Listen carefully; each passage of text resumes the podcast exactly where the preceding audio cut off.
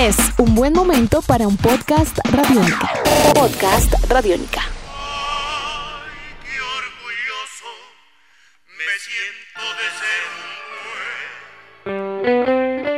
Hola a todos, bienvenidos a una edición más de Tribuna Radiónica, un podcast que está dedicado al deporte, a la vida y por supuesto a las historias de vida alrededor del deporte y de un tema coyuntural que formó parte importante de la agenda en este 2017 y es la selección de fútbol de Colombia de mayores que logró su clasificación al Mundial de Rusia 2018 y un 2017 que dejó varios temas para analizar cerró su participación o también su agenda deportiva a la selección tricolor tras vencer 4 por 0 a China en el partido amistoso disputado en territorio asiático en un año, vale la pena mencionarlo, en el cual el equipo colombiano no tuvo una destacada actuación en materia de resultados, pero que logró de todas maneras alcanzar el objetivo de llegar a la cita orbital de territorio ruso en el próximo año. 11 partidos disputó Peckerman en este 2017. 6 de carácter de eliminatorias y 5 de características amistosas, con un saldo de 4 triunfos, 4 empates y 3 caídas. Este rendimiento, teniendo en cuenta ya en materia de porcentajes, fue bajo no pasó el 50%, fue de 48%. Y con respecto a lo que se venía manejando, por ejemplo, en las eliminatorias de Brasil 2014, sí eh, denota que ha bajado muchísimo el rendimiento del equipo tricolor más allá de haber logrado el objetivo como tal. A principios del presente año, Colombia disputó un amistoso, por ejemplo, con Brasil. Fue un partido que sirvió de coyuntura también eh, a manera de homenaje para las víctimas del fatal accidente aéreo del Chapecoense, en el cual Colombia cayó por la mínima diferencia ante el seleccionado verde-amarelo. De todas maneras, era una fecha no FIFA, no se podían convocar jugadores de altísimo nivel y sirvió para seguir probando de cara a futuras eh, confrontaciones pero posteriormente realizó una muy buena y destacada actuación ante España, un valioso empate si se quiere 2 a 2 en condición de visitante, después en Barranquilla contra Camerún 4 por 0 fue victoria del equipo de Peckerman. Y revisando un poco el tema de las eliminatorias, se le ganó a Bolivia en Barranquilla, un gran partido en Quito ante la selección ecuatoriana ganándole dos goles a cero. No es fácil ganar en la altura de Quito y se logró de muy buena manera. Se empató contra Venezuela en San Cristóbal y también contra Brasil. Muy pocos equipos lograron este resultado ante el combinado de Tite como tal. Y eh, ya el remate de las eliminatorias eh, con una derrota angustiante ante Paraguay y el sufrido empate ante Perú en Lima. Pero bueno, eh, más allá de la eh, consigna en materia de resultados que dejó el equipo de José Néstor Peckerman, sí vale la pena mencionar el aspecto del funcionamiento del equipo y las variantes que puede llegar a tener en caso de sufrir algunas bajas o de intentar probar nuevos jugadores.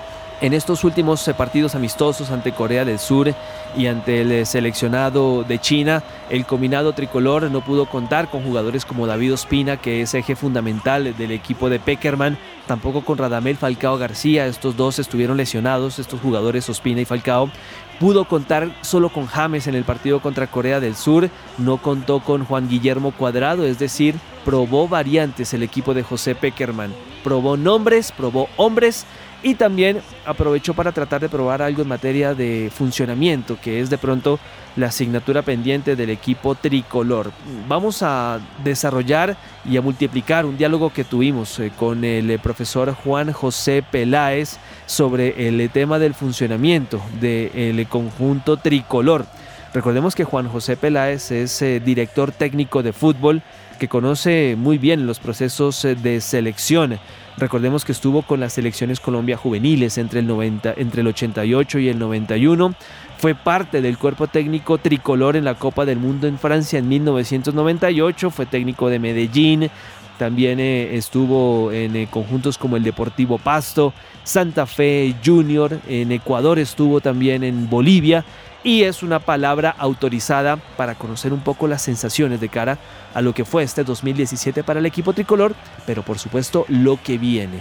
Reproducimos a continuación en Tribuna Radiónica este diálogo con el profesor Juan José Peláez y sus sensaciones las cuales compartimos en su gran mayoría de lo que dejó este funcionamiento tricolor, los jugadores en este 2017 y por supuesto la planificación del cuerpo técnico del equipo tricolor y su opinión y su visión sobre el particular. Lo escuchamos. Bueno, profe, luego de, este 2017 tan eh, agitado para la selección colombiana de fútbol en materia de, respuestas futbolísticas, eh, ¿con qué sensación se queda? ¿Con más eh, dudas? que certezas o con respuestas a, varias preguntas luego de estos dos amistosos? Bueno, me parece que la satisfacción de, clasificar al Mundial es, es, lo más importante, ¿cierto? Obviamente no se puede uno quedar ahí, porque piensa que tenemos, piensa uno que tiene, que tenemos jugadores, que tenemos información, que tenemos una pequeña historia que deberíamos de, de aprovechar mejor. Faltan alrededor de seis, siete meses y un poquito para para pensar de que podíamos jugar mejor, que podíamos establecer un esquema, un esquema táctico que, propicie el buen juego, el orden táctico que contrarreste las virtudes del rival y, con una buena elección de los jugadores aprovechar esas condiciones que tenemos, que tienen los colombianos para, para hacer un buen trabajo colectivo. ¿no? Todavía tengo esperanza de que Colombia puede, puede mejorar en todos estos aspectos porque ya lo hemos hecho. Pese, profesor Peláez, a que pues en esta doble confrontación de, amistosos eh, no se contó con referentes como Cuadrado, James en, el último partido, Falcao y demás. Eh, este, estas, ¿Estos dos partidos eh, sirven para hacer algún tipo de diagnóstico o simplemente fue una serie de pruebas para poder establecer en qué ritmo se encontraban algunos jugadores? Sí, creo que aquí hay una pregunta para hacer, si me la he hecho desde hace días, si, si el tema de viajar tan lejos, con unos cambios de horario, con climas tan fuertes, con un desgaste evidente, si, si hizo parte de un criterio técnico o fue otro tipo de criterios el que, que llevó nuestra selección tan lejos. Y diría yo que si el tema económico es, es, el que primó acá, pues, me parece que, que para la próxima se tiene que pensar mejor.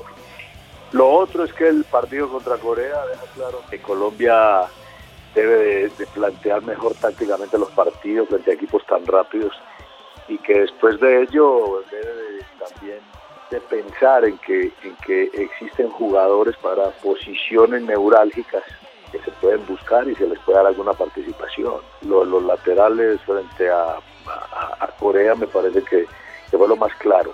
Y, lo, y después lo que pasó frente a China es algo tranquilizante lo del Lerma es importante lo de Pardo por la zona derecha. Los goles así han sido en un contexto distinto porque cuando entra Borja, cuando entra Borja quizás el equipo está ya, ya gastado, digo yo, el chino y los espacios están abiertos, pero, pero más allá de eso, el tema de hacer goles para un delantero es, es muy positivo por aquello de la autoestima. Lo de Vaca me parece interesante en el sentido de que de que en un 4-4-2 uno de los delanteros tiene que pivotear y él se prestó para eso. Por eso él tiene que ver en los tres primeros goles. En dos como pivoteador y en el otro como, como, como ejecutor. La pareja de, Carlos Sánchez y de, Aguilar, eh, que hace parte de esa estructura que no se puede tocar aún en los amistosos. Y lo de Cuadrado también es, es eh, tranquilizante. Profe, el tema de los arqueros es un tema neurálgico en la selección colombiana de fútbol. Da la impresión que en el sentido coloquial nos dejamos coger la noche en este aspecto porque si no está Ospina parece que el panorama no es tan claro, más allá de lo de David González. Parece que nos ha cogido la noche en algunas posiciones, Juan Pablo. A mí lo de los arqueros no parece tan delicado porque hay opciones.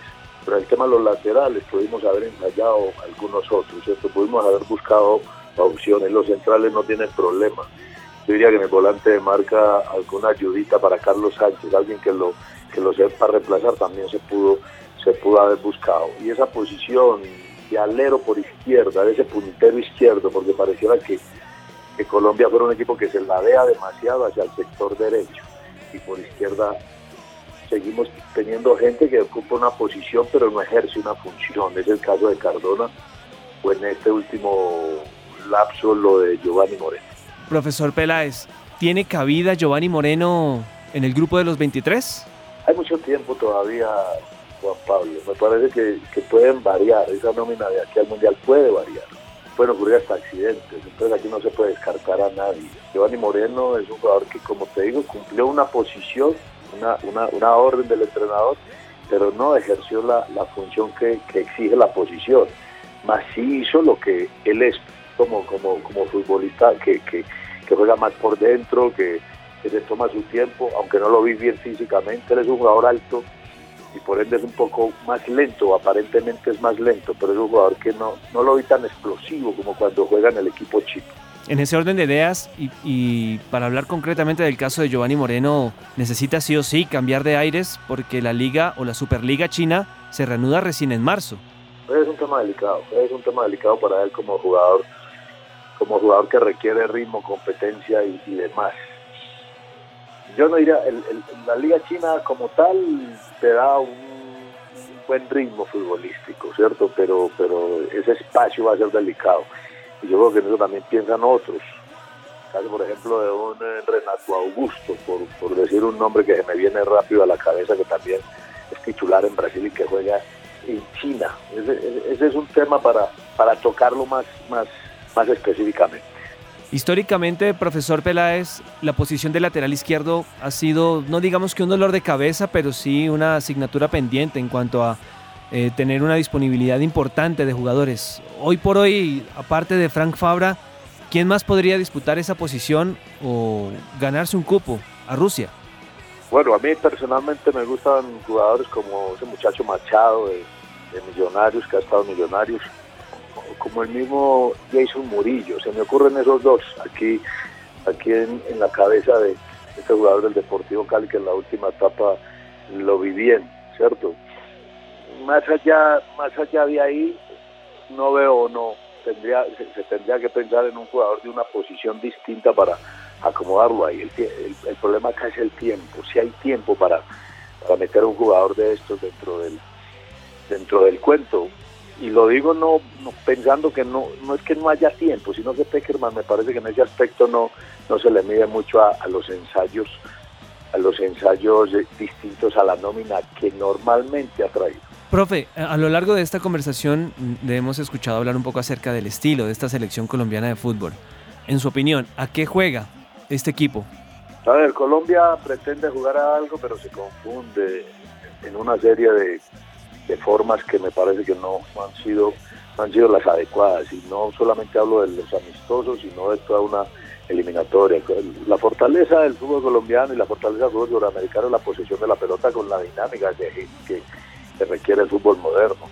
El hecho de jugar por las bandas el hecho de hacer eh, transiciones rápidas son conceptos que Colombia debe implementar pero ya. Colombia es un equipo dubitativo cuando juega con la pelota, porque a veces confunde los caminos y confunde las velocidades. Y aparte de eso, los posicionamientos no se ejercen con equidad. Lo digo respetuosamente, porque Colombia sigue teniendo bien cubierta la zona derecha con cuadrado, pero la zona izquierda no. Entonces, eso lo sufren mucho, eso lo sufren mucho los volantes creativos cuando necesitan esos auxilios por fuera. Y cuando Colombia requiere atacar, necesita tener las dos bandas disponibles. Colombia solamente tiene una, que es la de cuadrado. Eh, profesor Peláez, ¿esta selección colombiana de fútbol es igual, superior o inferior a la que terminó la eliminatoria para Brasil 2014? Yo creo que es menos, yo creo que es menos porque le hacen falta líderes y porque ha perdido un poquito la hoja de ruta. ¿Y cuál ha sido el mejor partido que le ha visto a la selección, particularmente en este 2017, profe? A ver, aquí hay que abusar un poquito de la memoria, pero recuerdo el partido que jugó Colombia en Quito, me parece que a partir de lo táctico fue bueno. Algún partido contra Brasil también me pareció interesante en algunos momentos, pero 90 minutos Colombia no ha tenido. ¿Y sus tres arqueros cuáles serían, profe? Me gusta David Ospina, me gusta David González y me gusta Cuadrado. Bueno, profe, ya llega el sorteo el primero de diciembre seguramente. Dos amistosos FIFA en marzo y otros dos más entre mayo y junio. ¿Qué características deben tener estos rivales? Deben ser exigentes. Colombia ya tiene que estar aceitada ahí, ya tiene que tener definida toda, por lo menos la nómina básica para, ya exigirse al máximo. Colombia tiene que tener claro ya su esquema táctico, dónde se va a defender, va a ser presión alta, va a ser presión media, va a ser circunstancial, va a trabajar por las bandas, con quién, definir los nombres es muy importante y definir las funciones. Profesor Juan José Peláez, muchísimas gracias por estar acá con nosotros en Radiónica y bueno, que tenga un resto de semana muy feliz. Pero Juan Pablo, no, a usted muchas gracias, que esté muy bien.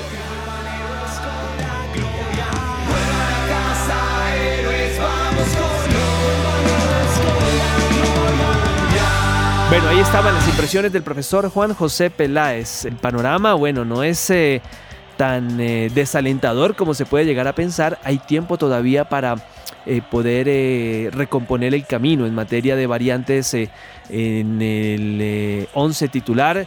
Se necesitan buenos laterales suplentes, más allá de lo que vienen haciendo Santiago Arias, Frank Fabra.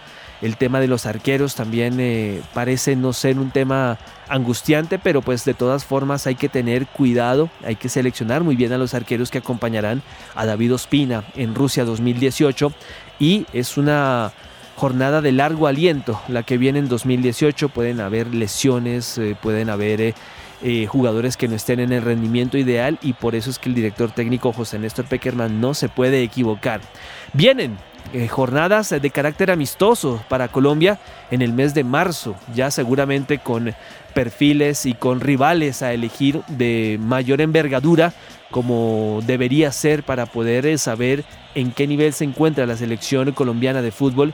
Viene también el cierre de la preparación entre el mes de mayo y el mes de junio también con un eh, eventual choque amistoso y también obviamente... Mm, para tener en cuenta el presente de los jugadores en aquel entonces, que elijan bien, por ejemplo, en el mercado de invierno si van a cambiar de equipo entre diciembre y enero, si por allí de pronto van a permanecer en los clubes en los cuales se encuentran en estos momentos, si reciben una buena cantidad de minutos.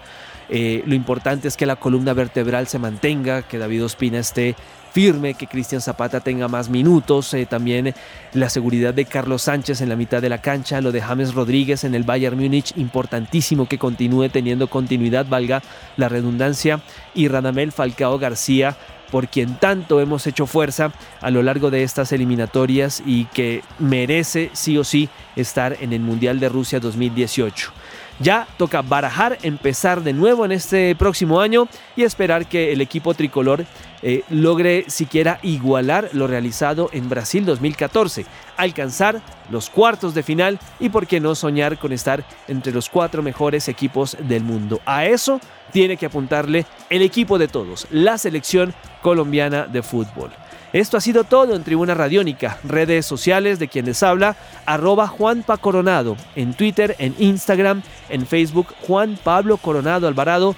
Eh, leemos sus opiniones, estamos al tanto de lo que ustedes deseen eh, contemplar acerca de este tema tan importante como lo es el de la selección colombiana de fútbol. La producción, como siempre, del Inge, del ingeniero Jonathan Amaya. Estaremos atentos a, a una próxima edición de Tribuna Radiónica. Les mando un fuerte abrazo y hasta una próxima oportunidad. Chao. Nuestros podcasts están en radionica.rocks, en iTunes, en RTVC Play y en nuestra app Radionica para Android y iPhone. Podcast Radionica.